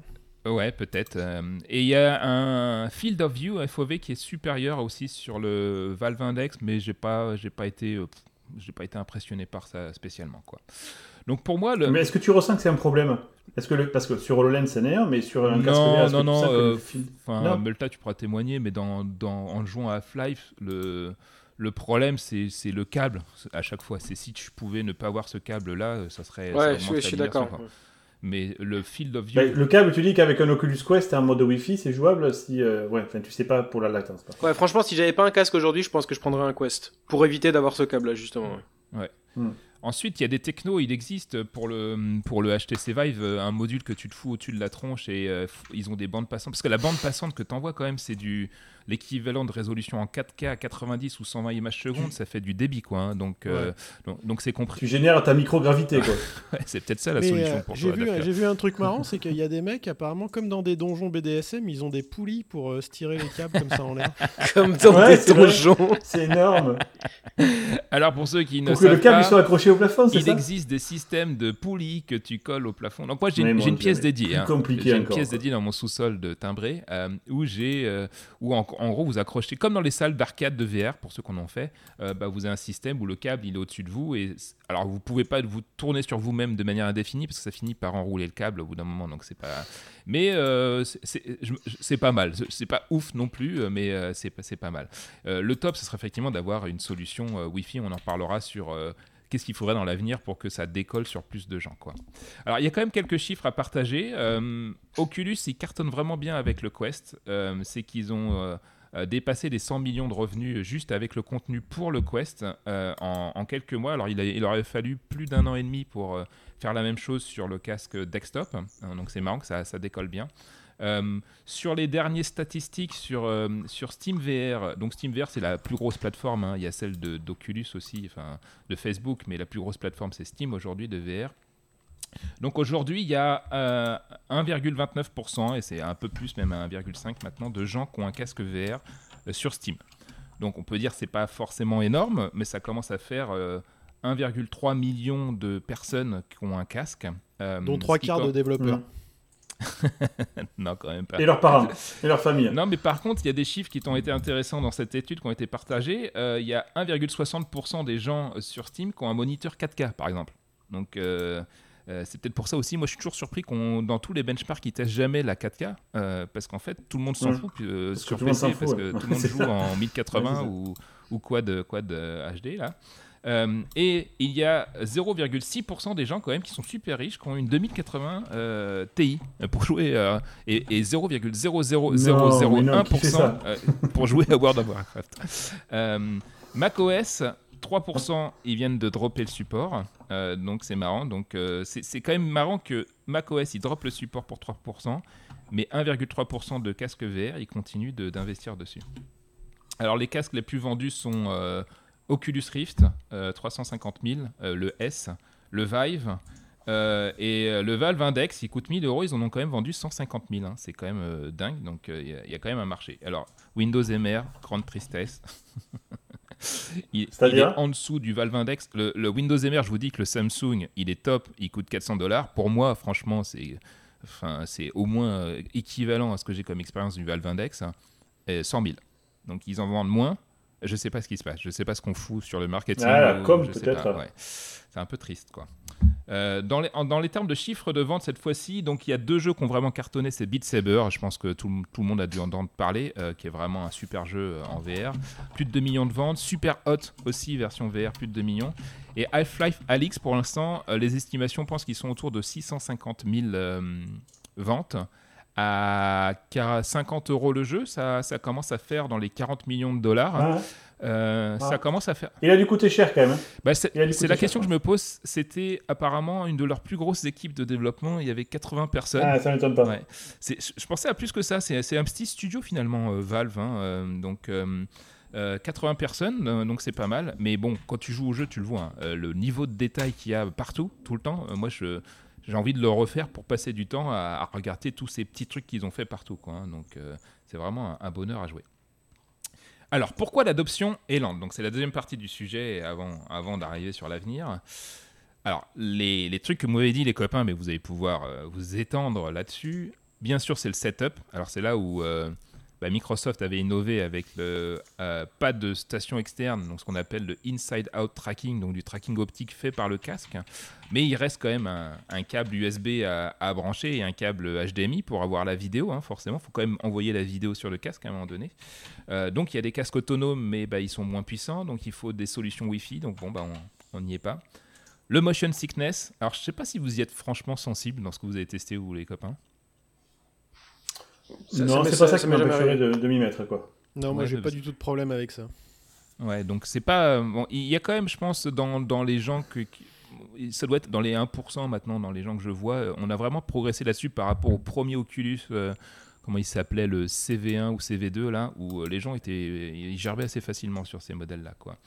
Ensuite, il y a les expériences et les jeux disponibles. Bon, bah, il y a y Half-Life. Euh, il y a quand même, il commence à avoir des jeux qui sont quand même très très bons. Bon, alors, ils sont peut-être une dizaine euh, qui sont vraiment excellents. C'est pas non plus la folie, mais on commence à avoir du contenu. Donc, euh, on sort un peu de ce cercle vicieux de bah il y a pas de contenu, donc les, les gens n'achètent pas de casque, donc bah du coup bah c'est un peu c'est un peu Eh de la merde. Et je me posais la question si c'est pas juste la VR en elle-même en fait, euh, parce que moi moi je rêve de ça depuis tout petit, mais est-ce que ce type d'expérience est-ce que des gens ont vraiment envie de, s'isoler en fait? Euh, Parce que moi je le vois, j'aime j'aime la VR, mais par rapport à lorsque je fais un jeu sur un écran 2D, euh, là je joue à Ori en ce moment, ma chérie elle peut être à côté, et puis on peut regarder. En fait, il y a quand même une, une- finalement on nous traitait d'autistes quand on était sur nos consoles de jeu, Ouais, mais il y a quand même, les y a quand une interaction sociale. Il y a des copains, on peut discuter, on peut commenter ce que tu fais dans le jeu, enfin, a- où les gens peuvent regarder ce que tu fais. euh, Ouais, et je suis assez d'accord avec ça, mais ça veut pas dire que c'est impossible dans le futur. Si tu si as la même expérience à deux, genre par exemple, moi j'ai testé, euh, euh, je me rappelle plus du nom maintenant, là, mais t'as une expérience qui a été faite, là, fondée par un magicien, là, comment ça s'appelle? Euh, Où c'est une genre de d'escape room, mais t'es en VR, et t'es à plusieurs personnes, Harry Potter? Dans la Harry même. Euh, non, un autre magicien. Euh, t'es. euh, Voldemort. hein. Voldemort, il est Je, je retrouverai le nom de l'expérience plus tard, mais. Ferme ta gueule pour voir ce que ça donne. c'est mieux. c'est mieux. Bref, et t'es dans, t'es dans la même, euh, t'es dans la même euh, salle, chacun a un casque de VR, et en fait tu vois l'avatar des, des autres personnes mappé sur leur corps quand ils bougent, quoi. Et donc là, t'es vraiment, tu fais la même expérience ensemble. Donc ça pourrait être l'équivalent de quand t'as quelqu'un qui est avec toi sur le canapé et qui regarde ce que tu fais et qui dit, euh, voilà, voilà, quoi. Ouais, sachant qu'il y a des, même- y a- effectivement, il y a des expériences de euh, d'escape room euh, qui existent, qui sont pas mal, où euh, il y en a un qui est dans le casque de VR et l'autre il joue à, à côté. Et donc celui qui est dans le dans la VR, il doit faire des trucs, il est aidé par ses copains à côté. J'ai pas testé encore ce genre d'expérience, mais ensuite toi, Étienne, t'as Ah, testé des énorme. trucs, t'as testé des trucs aussi pour comment c'est, Rec Room, c'est ça Rec Room, ouais, bah du, coup, euh, c'est un truc que j'allais dire, je savais pas quel était le meilleur moment. En fait, je joue avec euh, ma filleule qui est en France, et depuis, euh, elle a eu un casque là, un Quest justement, parce que c'est plus simple, quoi. Et donc on joue à Rec Room. Rec Room, c'est un genre de jeu, c'est un truc où t'es, euh, t'as plein de petits mini-jeux qui sont fournis par le jeu de base, par l'éditeur de base, ou même t'as des, des gens qui ont fait des add-ons. Donc tu peux jouer au bowling, tu peux, c'est pas des trucs super ex- exciting, quoi. Mais pour euh, rajouter un peu d'interaction, je trouve que c'est plus sympa que de simplement s'appeler au téléphone toutes les deux semaines ou toutes les trois semaines. Là, au moins, bah, tu joues ensemble. euh, Elle a quel on âge fait ta des. Euh, je pense que ça marche. Normalement, ans. c'est à partir de 14 ans, mais dans- à partir de 10 ans, ça marche bien, quoi. Mais elle a quel âge euh, concrètement? Parce que après, c'est aussi le- le- la problématique du port des casques de VR pour les enfants, quoi. Et, et du coup, il faut faire Euh, attention 10 à ans. la durée. Ouais, 10 ans, ouais, elle est quand même euh, relativement. Ouais, ça va. Non, non, ouais, ouais, c'est ça. Je pense qu'en dessous, à mon avis, en dessous de 7-8 ans, c'est chaud, quoi. Donc on joue peut-être par coup de 20 minutes, quoi, mais, Ouais, euh, c'est mais c'est sympa, quoi. Ça permet, on peut, on peut discuter et tout. C'est Bah ouais, c'est en- pas aussi bien que d'être au même endroit, mais en c'est assez, assez, assez cool quand même. En dessous, moi j'ai constaté des problèmes cognitifs euh, liés au, au fait que les enfants ils n'arrivent pas à faire la différence entre le virtuel et le réel. Ouais. Et euh, Ouais, moi je voulais pas, il y a un copain il voulait absolument que son fils de 7 ans teste, et moi je savais pas, j'avais aucune idée de est-ce que c'est dangereux ou pas, tu vois, même si bon, euh, Mm. nous, on, nous on disait la même chose sur des jeux vidéo quand on était gamin, euh, tu vas te cramer les yeux sur la télé ou, ou la télé avait explosé, enfin on a entendu plein de conneries hein, qui étaient fausses. Mais bon, malgré tout, il y a peut-être des effets dangereux sur la VR. Et il a mis le casque et il a eu des réactions qui étaient amusantes que j'avais jamais vues. Euh, Une expérience Star Wars où il y a le Faucon Millennium à un moment donné qui, qui avance vers toi, qui atterrit. Bah, il a eu peur de se faire écraser, quoi. Euh, parce qu'il disait, euh, il fonce Ah oui, il. Ouais, il, il savait pas quoi faire, il était en panique. Euh, et il y a un autre truc qui était, qui était drôle qui est arrivé. À un moment donné, il a fini par prendre confiance. J'étais à côté pour expliquer, bah, c'est c'est faux, t'inquiète pas, on est là à côté de toi, il va rien t'arriver. Euh, bon, donc j'ai trouvé une expérience. C'était un jeu Nvidia où tu tu, tu lançais de la peinture avec des pistolets, donc c'était rigolo, etc. Et puis ensuite, il y avait une fausse table, du coup, qui était devant lui, où tu pouvais changer tes, tes objets avec lesquels tu interagis- interagissais. Bah, forcément, au bout d'un moment, il a voulu s'appuyer sur la fausse table, quoi. Et, Ouais. euh, Ah ouais, et merci, il est parti sûr. dans le sapin de Noël à l'époque. Bon après ça c'est peut-être juste Ça euh, de met- ça- l'habitude parce que euh, on a montré aussi par exemple avec les jeux vidéo que les enfants finalement ils ont moins d'impact que ce qu'on pensait parce qu'ils arrivent tout de suite à faire une enfin assez rapidement à faire la différence entre le réel et le virtuel donc ça se trouve il aurait rejoué plusieurs fois ça, il aurait dépassé Ouais, un bien peu sûr. ses- Et puis il y a même des adultes qui se sont fait avoir euh, régulièrement hein, là-dessus. hein. Bah, on voit Ouais, plein mais voilà. Moi, ça- m'arrive, même, euh, où- Dans, dans Half-Life, ça m'est déjà arrivé de devoir faire une pause pour aller faire un truc, je sais pas, genre aller pisser ou je sais pas quoi, et j'enlève mes, je garde le casque, parce que du coup c'est compliqué d'enlever ton casque avec les contrôleurs, et je pose les contrôleurs sur une table dans Half-Life. Évidemment, c'est tombé par terre, quoi. Tu vois, donc des fois, t'es tellement, t'es tellement dans le jeu que du coup, euh, tu fais, et après t'as ton cerveau qui reconnaît, tu fais putain, mais t'es trop con, pourquoi t'as fait ça, quoi? Ensuite, j'ai vu une étude qui a été partagée par Robert Scoble, euh, euh, qui est un fan de, de, VR hein, et de d'AR, euh, qui suit tous ces trucs-là. Et il disait un truc sur Twitter qui, qui m'a marqué, qui, qui était vrai, qui est souvent quand même la première. Il y a, il y a presque 20% des adultes américains qui ont testé la VR, donc ça fait énorme. Tu dis potentiellement. euh, S'il y avait eu un taux de conversion qui était bon, si l'expérience avait été convaincante, bah, on devrait en vendre des, des millions, quoi, des casques. Mais ouais, des- je suis d'accord. Hmm. Donc peut-être que c'est un, un signe aussi que c'est pas une bonne technologie. Et, et- mais souvent, c'est vrai que les premières expériences, les démos sont mal faites. C'est euh, les gens, ils, m'ont- ils m'ont expliqué, ah, j'ai déjà testé la VR, t'as fait quoi? Un roller coaster. Ouais, c'est peut-être la pire démo VR à jamais faire, quoi, parce que tu, tu, tu vas Tu vouloir. la gerber gerbouille direct. euh. Donc, euh, mais bon, malgré tout, même si on est mauvais dans les démos, c'est quand même un signe. J'ai trouvé que c'était un signe intéressant de problé- problématique euh, d'adoption. Alors pour finir, euh, l'avenir. Moi, je, je trouve que la VR reste intéressant pour des scénarios. Alors, le gaming, immersion, elle est, elle est énorme. J'ai jamais vu une immersion pareille. Forcément, euh, j'ai eu, j'ai des souvenirs en VR que, qui sont nettement meilleurs pour les graphismes et l'immersion que je peux avoir euh, sur un jeu vidéo en 2D. Euh, mais pour la téléprésence, on est tous condamnés à, à être chez nous. Je me dis, est-ce qu'on pourrait Ouais. pas utiliser la Ouais. VR euh, pour, pour être tous dans la même pièce avec la complexité de Il y a un VR qui fait ça chez nous. Ouais, on a Altspace Il y VR. a Altspace VR qui tente. Ouais, voilà, t'as fait. Et il y a Ouais. Facebook qui, tra- qui forcément, s'ils ont investi sur cette technologie, euh, le plan, un des, un des plans principaux, c'est euh, de tous s'interconnecter dans, dans Mm. le- l'univers, Dans la dans, matrice. la matrice, quoi, dans le comment ça s'appelle là, le truc de euh, de Player One, Ready Player One. Moi, c'est un, c'est un nom, mais hmm. Dans les trucs améliorés. Oui, je cherche aussi, Ouais. mais euh, tout à fait. Il y a le eye tracking euh, qui commence à arriver sur des casques qui coûtent super cher, euh, avec des techniques qui sont intéressantes, qui vont arriver d'ailleurs sur les consoles 2D aussi, qui permettront de faire du rendu dégradé en fait euh, en fonction de là où tu regardes, ou, ou inversement du rendu. Du faux Ring. Voilà. Euh, donc euh, David peut nous expliquer ça parce que c'est le master de la 3D. Euh, et donc euh, ça c'est bien parce que typiquement, alors beaucoup de gens comparent la 3D dans les films à la VR. Moi j'ai jamais été d'accord. C'est pas du tout la même chose.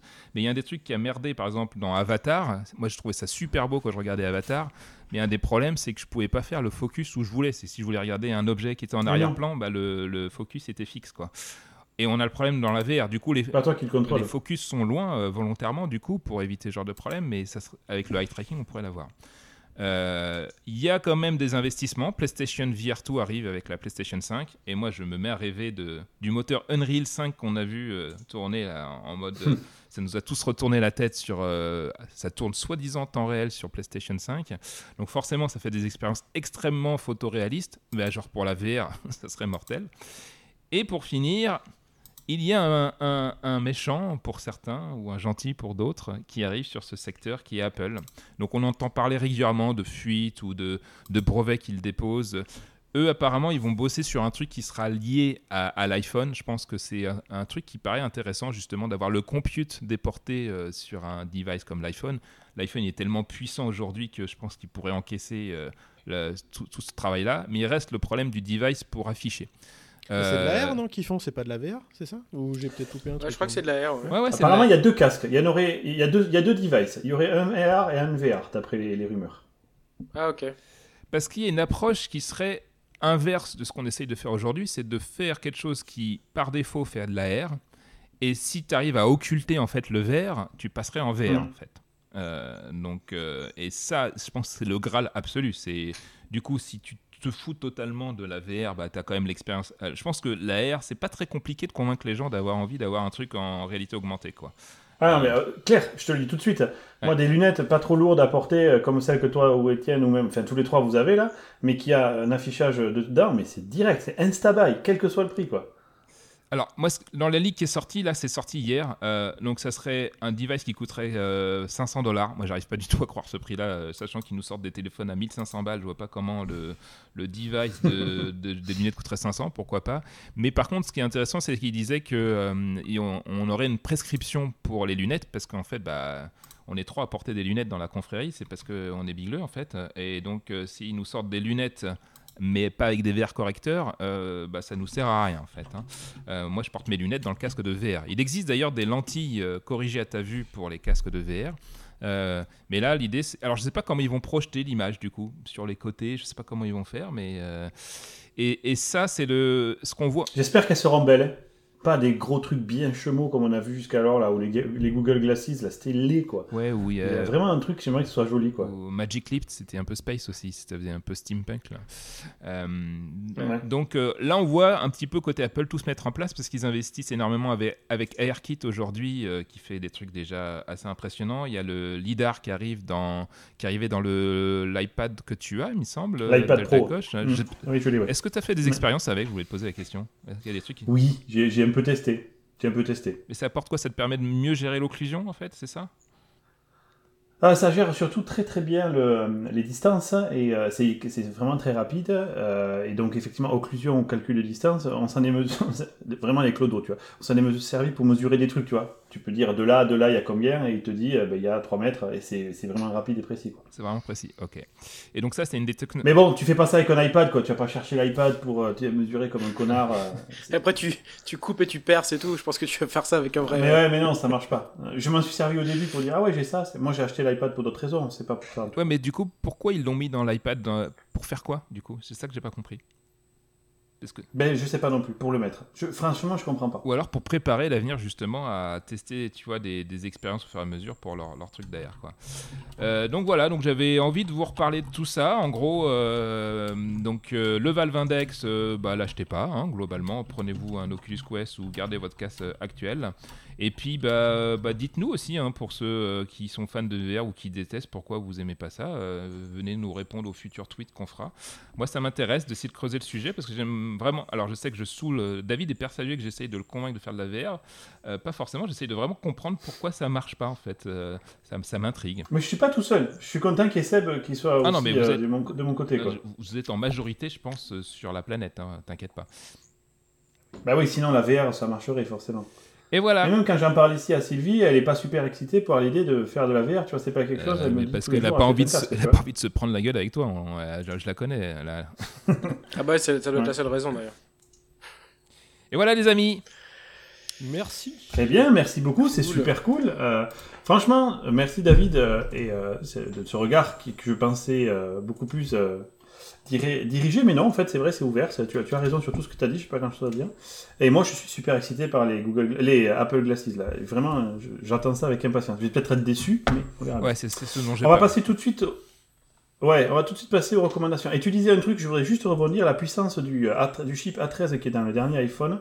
Euh, on a testé récemment, on a fait une scène avec 10 millions de vertices euh, euh, dans une nouvelle fonctionnalité, donc 10 millions de points dans l'écran, qu'on a fait avec les dernières versions de Babylon là, sur mon téléphone, donc avec la chipset A13, il tourne à 60 images par seconde flat. Il, a, il encaisse les trucs sans aucun problème.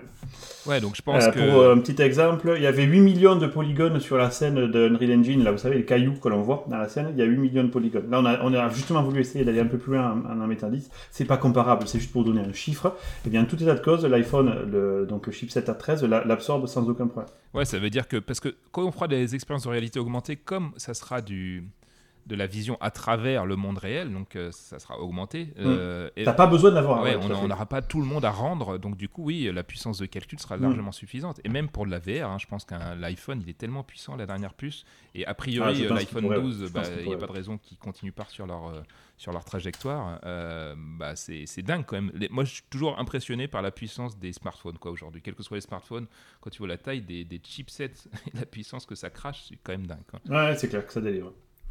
Ok, merci beaucoup Davrous. On passe tout de suite aux recommandations et on va attaquer par, allez, Multa.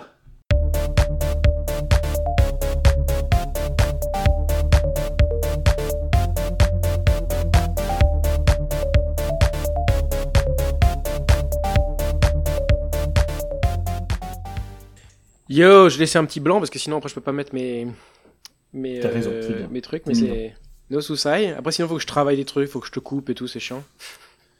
Donc alors moi j'ai deux euh, recommandations, une qui est, euh, enfin les deux d'ailleurs sont des trucs très très très vieux. Donc Star Wars, j'ai un jeu vidéo Star Wars Fallen Order que j'avais commencé, auquel Je j'avais commencé y a à bien, jouer je il y a recommande un Star an. Wars parce que c'est. Je recommande Star Wars, ouais. L'autre est encore plus vieux, ce que je vais recommander après. Euh, et, euh, et donc je recommande euh, Star Wars Fallen Order. Euh, j'avais commencé à y jouer euh, il y a un an et pour une raison Il n'y a dont pas je me an, plus, j'avais il arrêté est pas de jouer. sorti il y a un an. Il n'est pas sorti depuis un an. Hein. Fallen Order, c'est celui de Respawn. Hein. C'est le dernier. Euh, ah ça, oui, hein. non, pardon, depuis euh, début de l'année, excusez-moi, je me suis mal exprimé. Euh, et donc j'avais Ah arrêté bah, d'y jouer merde, pendant quelques mois et, euh, et en fait euh, je sais pas pourquoi et là depuis qu'il y a le confinement j'ai recommencé. En fait il est cool parce qu'il est vraiment très bon, il est super long, plus que ce que je pensais et il est Ouais. assez dur, il est assez exigeant.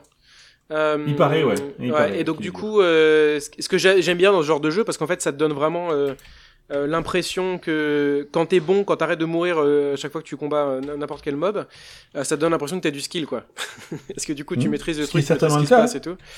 Et euh, enfin t'as du skill dans le jeu quoi. Donc ça c'est le premier truc que je recommande. Le deuxième c'est m'intéresse, si je- si je peux 1984. te couper parce que moi j'ai arrêté le jeu, Ouais. je me suis emmerdé en fait. Euh, je trouve que graphiquement il est vachement, euh, comment dirais-je, pas, pas stable. C'est-à-dire qu'il y a des scènes qui sont très belles et d'autres où ça fait vraiment pas euh, triple A. Euh, des problèmes de bugs, de trucs qui pop d'un seul coup. Et donc je vais, je vais le reprendre, euh, je vais finir Ori, je vais le reprendre parce que tu me motives à... Je l'ai acheté, ça coûte 70 balles, ça me fait chier quand même de, de m'arrêter en cours de Ouais. route. Et c'est marrant parce que c'était pas le premier à me dire que genre euh, Anthony, qui est un pote qu'on connaît, qui aime bien les jeux difficiles, il te plairait, Seb.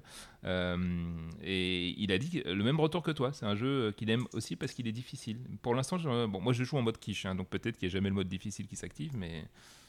Donc ok. Et tu l'as Euh, tu l'as ouais. tu l'as pas fini encore, donc t'en... Je l'ai pas encore terminé, non, mais je suis. euh, Je sais pas d'ailleurs, je pense que je suis pas très loin de la fin là. Vous trouvez, vous trouvez pas que le héros a une tête de con? Ouais, il est... Un petit peu, mais. euh, Mais bon, il a une tête quoi. Moi, je m'en fous. Moi, ce que je, Ah, je fais, je d'accord. vis l'histoire quoi. Bon, L'histoire est bien. Et donc, ouais, non- ouais l'histoire est bien, ça me donne vraiment. euh, Et puis j'aime bien parce que ça donne. la- T'es t'es un Jedi quoi, donc c'est cool. Je sais pas. côté, genre, j'aime- Peut-être que j'aime trop Star Wars et du coup je fais pas gaffe, mais. Euh, T'avais joué au MMO Star Wars? J'avais joué à MMO Star Wars, ouais. Ouais, Ouais. j'avais joué, ouais. Euh, mais il y avait pas de contenu euh, pour les haut level, du coup ça m'avait saoulé. Genre je suis arrivé au level il y bien avait sûr. pas de, il y avait rien, ils avaient pas Comme tous les MM Comme tous les comme la majorité des MMO. Ouais. Mm. Donc euh, et puis j'ai lu 1984. Euh, Ouais, parce que est t'avais écrit 1985, ça m'avait fait beaucoup rire. Je croyais que c'était la suite en fait. non, mais il y a la suite. Et en fait, euh, c'est- non, c'est un tiny type, je viens de le changer là. Donc j'ai lu 1984 parce que j'avais jamais lu. Et du coup, je m'étais dit quand même, ça fait partie un peu de, Mhm. Avec ah, Big des Brother. trucs intéressants là, à lire. Et Big Brother. Et c'est assez marrant parce que, euh, sans vouloir parler trop de politique, euh, ce qui se passe notamment ici euh, aux US, quoi. Ouais, tu Il y a le plein de trucs avec, qui euh, sont truc vachement similaires. Ouais, genre notamment il y a le double think euh, où euh, ils te font repenser. Euh, t'as le ministère de la, je sais plus comment c'est, le ministère de la vérité, qui euh, qui définit qu'est-ce que qu'est-ce que tu dois penser qui est vrai aujourd'hui, quoi. Genre par exemple ils sont pas en guerre avec un pays. euh, Ils ont jamais été en guerre, puis d'un coup ils sont en guerre et ils réécrivent toute l'histoire pour faire croire qu'ils ont toujours été en guerre avec ce pays-là, quoi. Et donc quand tu vois no- notamment Trump et euh, Fox News qui, qui essayent de réécrire tous les trucs qui sont passés. C'est vraiment super impressionnant à quel point, là, très clairement, je pense que ça a toujours été le cas, mais là, très très clairement, et de manière. c'est- Il y a un parallèle incroyable que tu peux faire entre les deux, quoi. Ouais, c'est sûr. De toute Donc, façon, on dit bien euh, que donc, l'histoire ouais, est écrite par les vainqueurs. hein. Donc euh, il y a toujours une règle. c'est Ouais, clair. c'est clair, exactement, Mm. exactement. Euh, donc voilà, donc c'était. euh, si vous l'avez pas lu, euh, c'est assez facile à lire et c'est plutôt cool. D'ailleurs, dans les histoires écrites, j'ai découvert assez tardivement que les Américains, ils nous ont aidés pendant la Deuxième Guerre, etc. Ils ont tellement marketé, survendu le truc que tu es persuadé que c'est les Américains qui ont pris le plus cher et qui nous ont sauvé le cul. Quoi.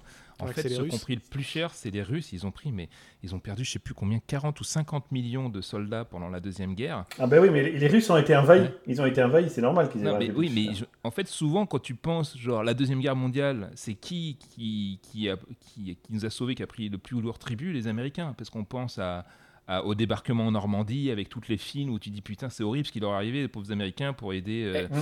Mais en fait, euh, les Russes, ils ont pris. Mais quand tu regardes les chiffres, c'est monstrueux. J'ai vu un, un- un diagramme animé où tu vois d'abord les, les Français, les Allemands, les Américains. Puis à tout, à la fin, tu as une espèce de barre monstrueux où toutes les autres deviennent toutes petites. C'est les Soviétiques.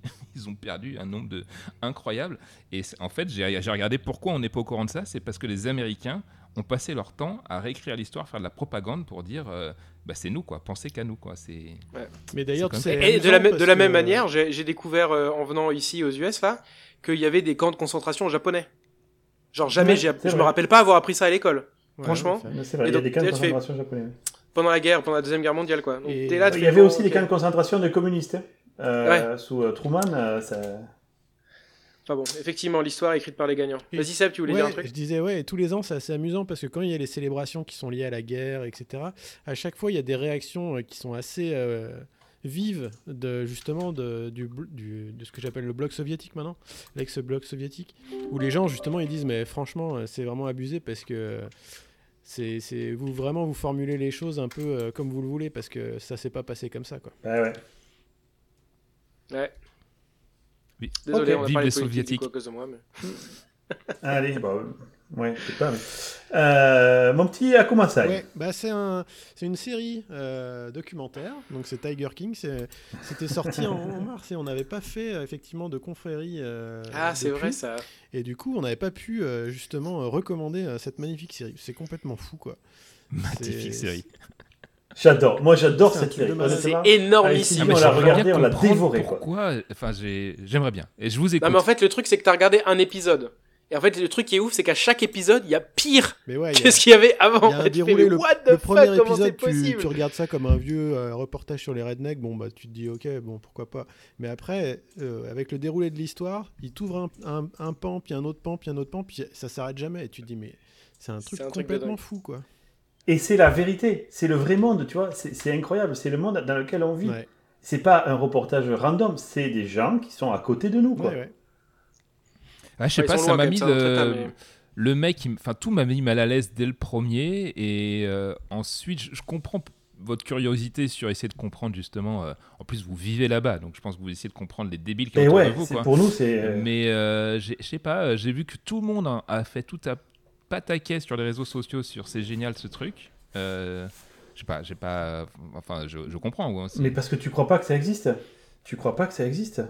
Non, et puis je sais pas où ils voulaient en, a- en arriver, c'était pas forcément structuré. Je, je vois bien qu'il y avait au début, euh, il y a une histoire de, de meurtre qui va arriver, enfin je sais pas ce qui va se passer, mais euh, et qu'on va, on va, on va connaître l'histoire de ce qui s'est passé derrière. Mais euh, en, Non, mais il y a plus que ça. C'est ça le truc. en plus, c'est ça qui, moi qui comme ouf. un con, je pensais m- être.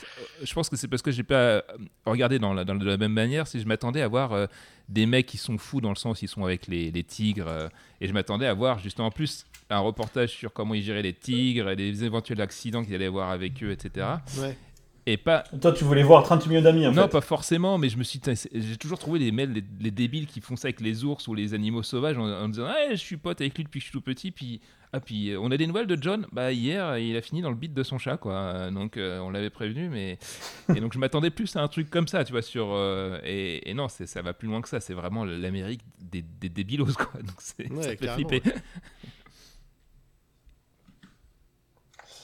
Ok, merci en tout cas à Komosai. Moi, je, je recommande aussi. C'est très, très, très bien. Euh, mon petit Davros, tiens, puisque tu as la parole, regarde. Alors pour les, alors pour les séries, euh, du coup, moi j'ai voulu regarder la fin de Westworld. Euh, on avait regardé Westworld saison 2 sur Apple TV et je me suis dit putain, j'ai envie de voir la suite Mhm. maintenant. Donc j'ai pris OCS parce que c'est HBO, je crois, chez nous qui est diffusé de cette manière-là. Euh, Ouais, ouais, à. Westworld saison 3, j'ai trouvé ça bon moyen. Euh, J'étais un peu déçu. Par contre, du coup, j'ai dit maintenant que j'ai OCS, qu'est-ce que je peux regarder d'autre? Euh, Et il y a Tchernobyl. Tout le monde nous a parlé de Tchernobyl. Euh, en plus, bah, ma Mm. chérie qui vient de l'ex-bloc soviétique, comme tu le dis, Komasai, et qui est d'origine ukrainienne, on avait été à Kiev. On s'est dit, c'est pas loin, tiens, je vais regarder. Oh, c'est ultra bien réalisé. euh, mais Ouais, mais dur, hein. faut être euh, en bonne santé mentale ouais. pour Mm. regarder le truc. Mais c'est ultra impressionnant parce que, à nouveau, comme tu disais, Multa, sur le parallèle à, à l'heure actuelle, de, par exemple, de la crise du Covid, mais d'autres, quoi, c'est de voir d'une part l'incompétence, mais pas que ça, c'est aussi cette, cette fierté à refuser d'admettre qu'ils ont fait des conneries. Donc, euh, ils enchaînent conneries sur conneries, et, et, et j'avais jamais eu cette vision de Tchernobyl, avec notamment le que c'était juste une histoire de, de promotion, en fait, euh, de mecs qui, qui, voulaient- Ouais. qui, qui ont caché le- tout- toute leur incompétence. Et ensuite, bah, je sais pas comment ils ont réalisé. euh, techniquement, on a vraiment l'impression d'être au-dessus de la, la centrale de Tchernobyl qui est avec le réacteur euh, à, à nu, quoi. Et ensuite, ce qu'ils décrivent dedans, j'avais jamais eu conscience de potentiellement, on, on allait euh, niquer quasiment toute l'humanité si on n'était pas capable de, de le clôturer, sachant que c'est une histoire qui n'est pas terminée, parce que le socle, il explique à la fin que il va durer, il est prévu pour durer 100 ans en fait. le- et ils ont mis euh, Ouais. des années à le fabriquer. Cadeau, cadeau, les amis. Donc, euh, je- bon, Ouais, on espère que d'ici 100 ans, il y, a- il y a eu des recherches qui ont été faites notamment au niveau de laser qui permettent de, de réduire la radioactivité à des seuils acceptables. Donc on espère, une des options, c'est que d'ici 100 ans, il y a des techniques pour les avaler en fait, ces, ces, radio, ces radiations. Le seul problème de cette série, c'est qu'il y a tellement d'antinucléaires en France parce que forcément ça cristallise toutes les peurs possibles euh, Mm. et que Mhm. le problème n'était pas lié euh, totalement à la technologie, en partie parce qu'il y avait un défaut qui a été caché euh, parce que c'était l'époque de la guerre froide et que c'était la, la- la fierté russe. Mais on maîtrise la technologie aujourd'hui, mais du coup, bah, ça peut alimenter le, fantasme des gens de dire bah, on va tous crever avec, avec ça, alors qu'il y a plein d'autres façons euh, avec lesquelles on peut crever. Mais bon, euh, c'est quand même une très très bonne série. Et un autre article là que j'ai lu qui est vachement rapide à lire hein, sur le quantum. Euh, sur Wired, donc euh, bah, je vous mettrai le lien, qui, euh, qui résume bah, ce qu'a fait Google avec la suprématie quantique, la complexité de mettre au point les différents qubits avec les différentes technologies, et est-ce qu'on va y arriver ou pas, et le potentiel de tout ça. J'ai trouvé que c'était un article qui résumait bien euh, tout ce que moi j'avais lu ces derniers temps, donc euh, assez facile d'accès. Je vous le partagerai. Merci beaucoup Davros. Et pour ma part, ben, je vais vous recommander un truc encore, non pas plus vieux que George Orwell, mais pas loin. Euh, je me suis remis à World of Warcraft. Et euh, ben voilà, je me suis remis à fond comme un débilos là. Et euh, il y a la nouvelle extension qui va sortir en septembre, Shadowland. Donc la- l'alpha et la bêta ont commencé. Et donc voilà, ben, je suis redevenu comme un enfant. Ils ont su moderniser l'engine. Ils parlent même de mettre du RTX, David, dans le rendering. Donc euh, c'est cool. Et voilà, ils s'adaptent. Il va y avoir un, un rogue, un roguelike à l'intérieur. Il y a peut-être potentiellement un auto-battler aussi. Donc le, le jeu évolue. Le voilà. rendering a Si vraiment progressé. WoW, tu l'as vu le... Ouais, ouais, le rendering a vraiment progressé aujourd'hui. Euh, allez, sur la, 1080 la 2080, là, je mets toutes les options à fond. C'est très cartoon, hein, donc ça, tu, c'est pas d'ultra réalisme comme tu as pu voir pour Unreal, mais euh, c'est, c'est très joli quand même. C'est, c'est, c'est beau, quoi. Il y a des effets d'eau, des réflexions, des transparences, des shadows. C'est, euh, Il y a combien de joueurs euh, mensuels aujourd'hui? C'est Ah, ça, Ils c'est ont gardé leurs intéressant. 10 Grâce millions à- là ou... Ils ont multiplié par deux le nombre de joueurs en un an grâce à, à World of Warcraft classique. Alors du coup, Donc on estimait qu'ils étaient à différence. 4 millions, donc on estime qu'ils sont à 8. C'est quoi la différence Ah ben c'est pas compliqué. Ils ont repris le jeu qui est sorti il y a 15 ans et ils l'ont remis en ligne. Parce qu'autour des 15 dernières années, il y a eu énormément de facilité de la vie. Je vais vous donner un exemple très simple. Moi, depuis 15 ans, je joue mage. Le mage, dans- il a plusieurs rôles, mais un de ses rôles, c'est d'appliquer un buff sur les autres joueurs, donc d'améliorer les autres joueurs. Et donc avant, il y a 15 ans, quand on faisait des raids et qu'on était 40, ce buff, je le mettais personne par personne, donc 40 fois, et le buff, il durait 5 minutes. Donc toutes les 5 minutes, je devais avec ma petite souris cliquer sur les gens, lancer le sort. ta, ta, ta, ta. La nouvelle ça, version, c'est un buff de masse qui dure une heure. Non, mais c'est pour essayer de comprendre le- par rapport à la Bah, c'est une exemple. histoire. euh, il faut le vivre pour le comprendre. c'est- Et donc, euh, et donc du coup, euh, bah, moi par exemple, si je rejoue à WoW, je jouerais à classique. Je pense. Pourquoi c'est marrant parce que moi ça m'attire pas du tout, c'est Parce que chiant. Parce que j'ai la nostalgie de cette quoi. époque-là, quoi. je t'ai coupé comme un con. Ouais, t'as mais plein- t'as la nostalgie de l'époque. Parce que du coup, tu disais les 5 minutes et maintenant ça a changé, c'est ça? Parce que, le... parce que du coup, on n'a pas la réponse sur le classique ou pas classique là. Bah si j'ai répondu, mais comme t'as parlé en même temps que moi, t'as pas entendu. Je disais juste que les buffs maintenant, c'est des buffs de masse de 1 heure. Donc je lance une fois le sort pour une heure pour tout le monde. Du coup, ça c'est que des trucs de euh, euh, qualité de vie. Et du coup, quand tu reviens sur l'ancien, c'est vraiment rugueux, quoi. hein. C'est vraiment Alors rugueux. une, question- Mais il y en a qui il y en a beaucoup même qui question aiment. qui, qui Puisqu'il y a- m'interpelle pour toi, mon cher ami Delta Coche. Euh, j'ai l'impression que quand tu nous en parles, c'est presque une drogue pour toi, World of Warcraft. Donc t'essayes de, tu sais, de, de t'en séparer de temps en temps. Alors je vais, vous Parce que- livrer, je vais vous livrer un secret Ouais. après. Parce que Pour répondre à ta question, je vais partager avec vous Ouais, quelque parce chose. que du coup, tu nous as dit j'ai rechuté. C'est vraiment un terme comme les drogués, tu vois. Donc, euh, pour, pourquoi Ouais, t'y bah, retourné Alors, il y a le confinement, ça aide pas parce que du coup, bah, tu. Pourtant, là, tu t'occupais sur tes dessins. Tu faisais quasiment plus de geekery, quoi, à part tes, à part tes dessins. Mm. Qu'est-ce qui t'a fait rechuter? J'en ai envie. C'est donc à ce niveau-là, je, je prends le- le- beaucoup de plaisir à jouer au jeu. Vraiment, je c'est quelque chose que j'attends. J'imagine que quand tu avais envie de jouer à Half-Life, ouais, tu as envie d'y retourner, tu vois. Mais moi, j'avais envie. Et puis en plus, moi, j'ai 15 ans d'historique, donc je, je repensais, ça va être énorme ce que je vais te raconter, je vais passer pour un débile, mais je repensais à des endroits dans le jeu, la première fois que j'y suis allé, comme quand tu peux repenser à des voyages, tu vois, genre, j'ai été en Guadeloupe, j'ai adoré ça, ben là, moi, je me rappelle être allé à Ah, je pense que j'aurais et avoir, ouais. Ah, c'est à ce niveau. ouais. Ok. Ça ferait la même chose. j'ai vraiment, et euh, je vais te dire, c'est une drogue pour une raison qui, que je vais t'expliquer tout de suite. Depuis 15 ans, moi je travaille, et du coup, euh, j'ai moins de patience pour certains trucs de farming dans le jeu. Genre, par exemple, il y a des choses à faire euh, pour gagner de l'argent dans le jeu qui me font juste chier, quoi. Du coup, qu'est-ce que je fais? Je vais sur les marchés parallèles, je paye un chinois avec de l'argent de tous les jours, qui va, pour moi, faire les actions bien chiantes dans le Mais jeu. tu, lui, mais tu lui donnes Bon, ton pas mot de passe, etc. Du coup, non De ton compte? Non, non, en fait, ce que je fais, c'est que je vais ramasser trois cailloux, je les mets à l'hôtel des ventes, à un prix, genre, je mets chaque caillou pour un million de, de pièces d'or. Et lui, en fait, il va farmer mes 3 millions de pièces d'or, il m'achète mes trois Ah cailloux. ouais, et toi, tu as fait de la Du coup, moi, je récupère l'or, et lui, il a fait ça. On avait déjà parlé des réseaux parallèles. en. Sauf que, effectivement, ils ont des algorithmes pour faire ça. Et du coup, il y a des algorithmes dans le jeu qui ont scanné que le caillou qui se vend normalement 3 centimes, le vendre 1 million d'euros et trouver quelqu'un pour l'acheter, c'est chelou. Donc, je me suis fait ban de mon compte pendant 3 jours là. Oh merde Et mon gars, je suis dans un, je suis dans un état de fébrilité. Et Sylvie me dit, mais t'es accro en fait. Mais, mais ça me gonfle à un niveau, tu vois. J'avais envie d'aller à- en Californie et de brûler la Californie, quoi. Juste parce qu'ils ont osé toucher à mon Et du compte. coup, ils t'ont enlevé les. Donc oui, enlevé je suis le- dépendant, ouais. Je sais pas, je sais pas. J'ai pas pu me reconnecter depuis lundi, là. Mais ils t'ont dit que c'est trois Ah, c'est pour ça que tu trembles depuis tout à l'heure, là. Et puis, je sais pas, vous avez vu, j'avais un peu arrêté de faire des dessins. J'en ai refait deux lundi et mardi, là, parce que sinon, Ah, euh, je, je ok, suis pas bien, tu vois.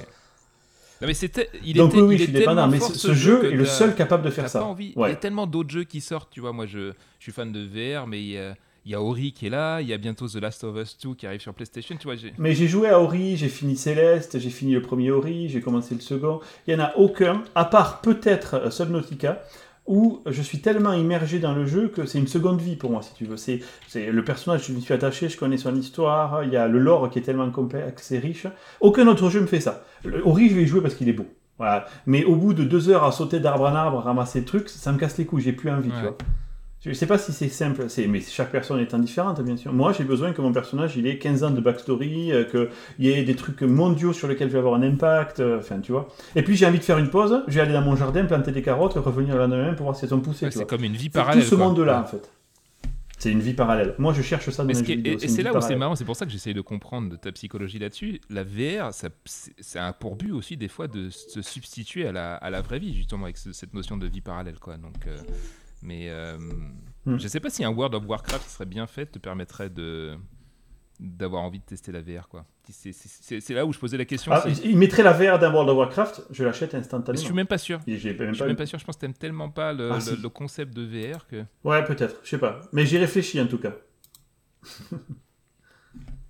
Oh. Et voilà, donc c'était notre dernière recommandation. Merci messieurs, est-ce que vous avez autre chose à dire ou est-ce que nous pouvons Est-ce conclure qu'il y a un World of Warcraft anonyme? Est-ce qu'il y a des groupes où vous vous réunissez pour dire euh, j'ai rechuté, J'ai été banni comme un con, putain, n'achetez pas tel chinois. Ça me saoule, putain Bref, anyway, euh, merci messieurs, ceci conclut notre épisode 24 du coup. On se retrouve dans un mois. Alors pour nos chers auditeurs, sachez que nous avons mis en place un meeting récurrent. Donc maintenant nous allons être une fois par mois et c'est très bien comme ça. Parce qu'on a un peu zappé le mois d'avril, hein, juste pour info. Mais Est-ce qu'il a vraiment existé?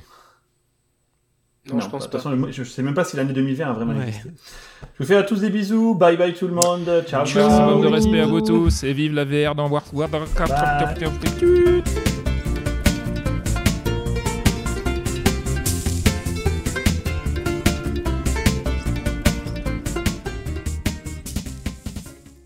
Est-ce qu'il y a une vraie différence entre le sticker et le poster C'est une euh, réflexion que je vous laisse. euh.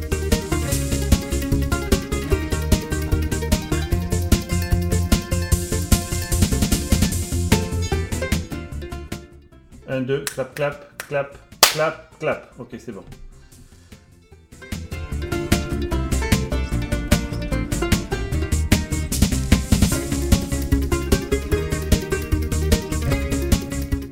Bah non, tu fais pas de la merde. C'est quand t'entends le 3, tu le fais. C'est bon, c'est bon. T'inquiète pas.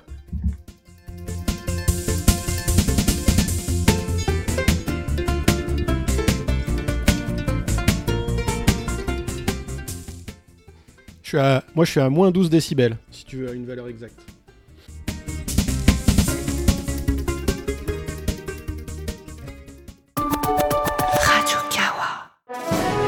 Vous aimez les émissions produites par Radio Kawa et vous aimeriez pouvoir nous donner un petit coup de pouce? Rendez-vous sur patreon.com slash radiokawa et devenez mécène de nos émissions en public, de notre nouveau matériel et de bien d'autres projets visant à améliorer le Radio Kawa que vous connaissez et que vous aimez.